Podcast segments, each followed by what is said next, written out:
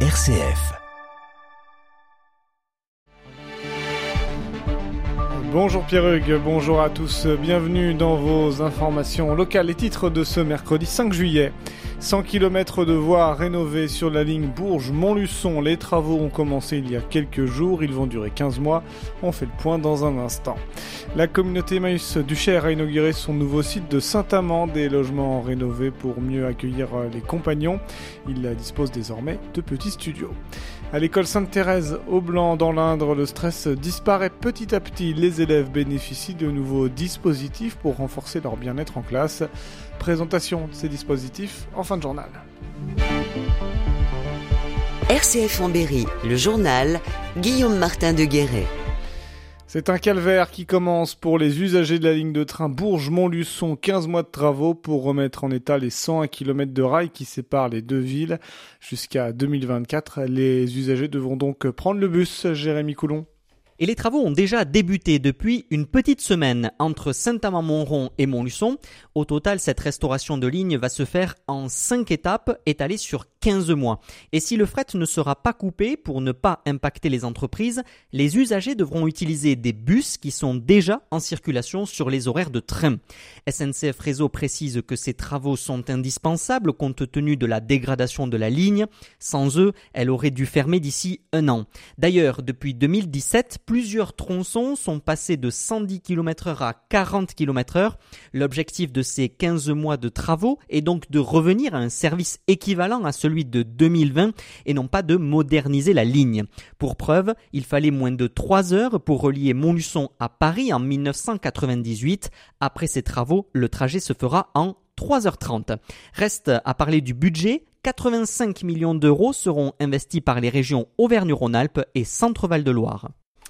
Et sur ces 85 millions d'euros investis, 35 euh, millions le sont dans la partie Auvergne-Rhône-Alpes par l'État, la région et SNCF Réseau.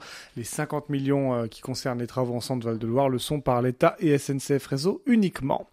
On reste euh, sur les rails. Les travaux sont euh, terminés à la gare de Vierzon. Elle est désormais entièrement accessible aux personnes à mobilité réduite. L'inauguration a eu lieu euh, hier après-midi. Les quais ont été rehaussés, des ascenseurs installés. Le chantier aura duré presque deux ans pour un coût de 17 millions d'euros.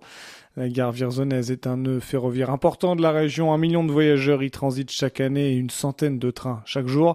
D'autres travaux sont en cours. 160 millions pour créer un poste d'aiguillage informatisé qui devrait être mis en service en 2027. Admis raté ou rattrapage, les résultats du baccalauréat ont été dévoilés hier. 85,9% des candidats ont obtenu le précieux diplôme dans le Cher, soit plus de 2000 élèves. Un taux de réussite de 80,8% dans l'Indre, ce qui représente près de 1500 néo-bacheliers.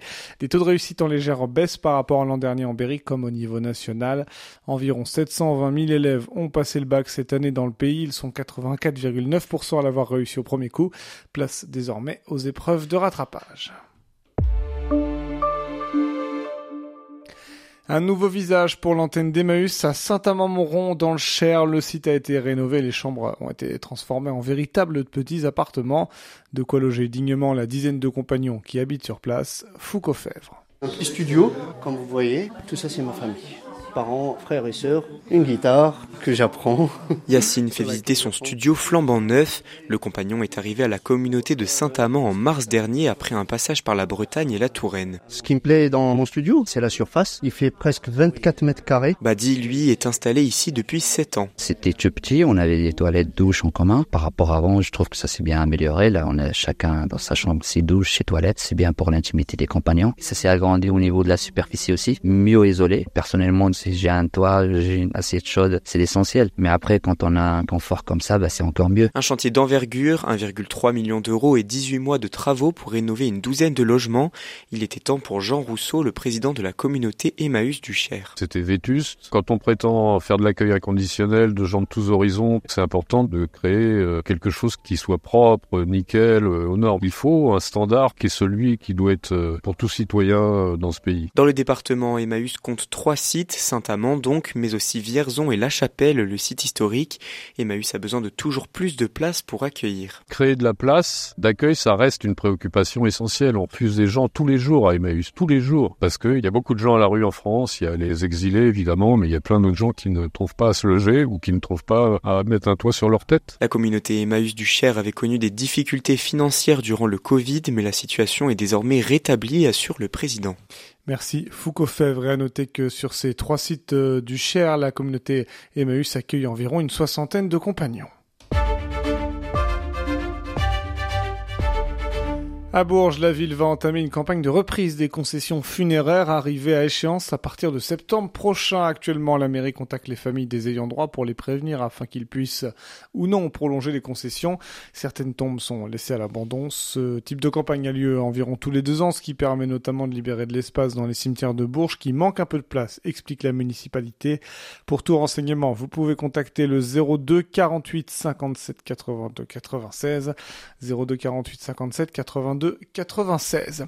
Les vacances scolaires approchent à grands pas et avec elles les envies de faire trempette au soleil. La baignade va être temporairement interdite à Belle-Île jusqu'à nouvel ordre, a annoncé la mairie de Châteauroux, en cause de mauvais résultats d'analyse de la qualité de l'eau réalisée par un laboratoire. Drapeau rouge au moins jusqu'à demain.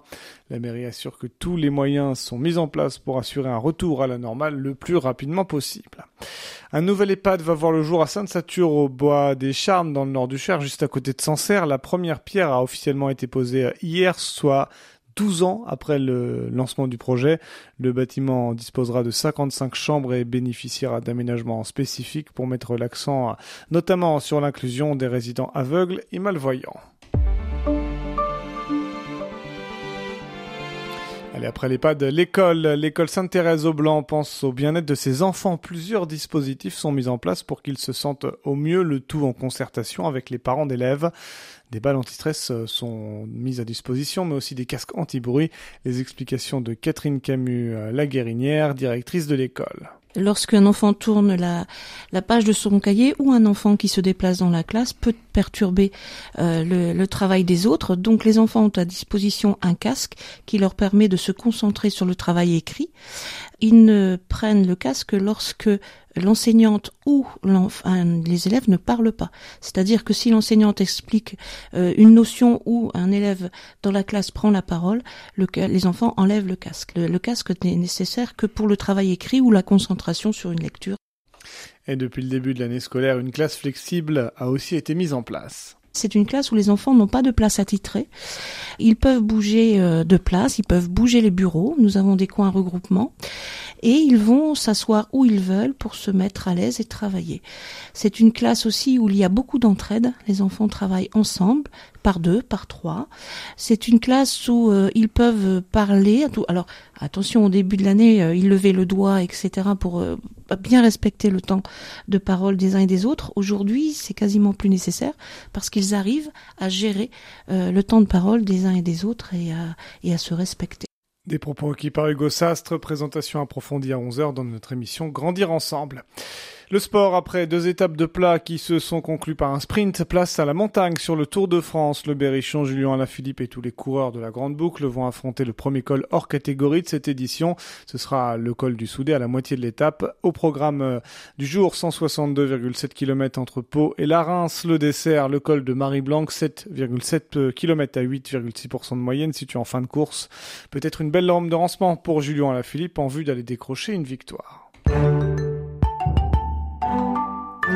La météo, quelques éclaircies prévues ce matin en Berry avec des nuages, de rares averses attendues dans le sud du Cher et de l'Indre, ciel un peu couvert et quelques rayons de soleil, c'est aussi le programme pour cet après-midi en Berry.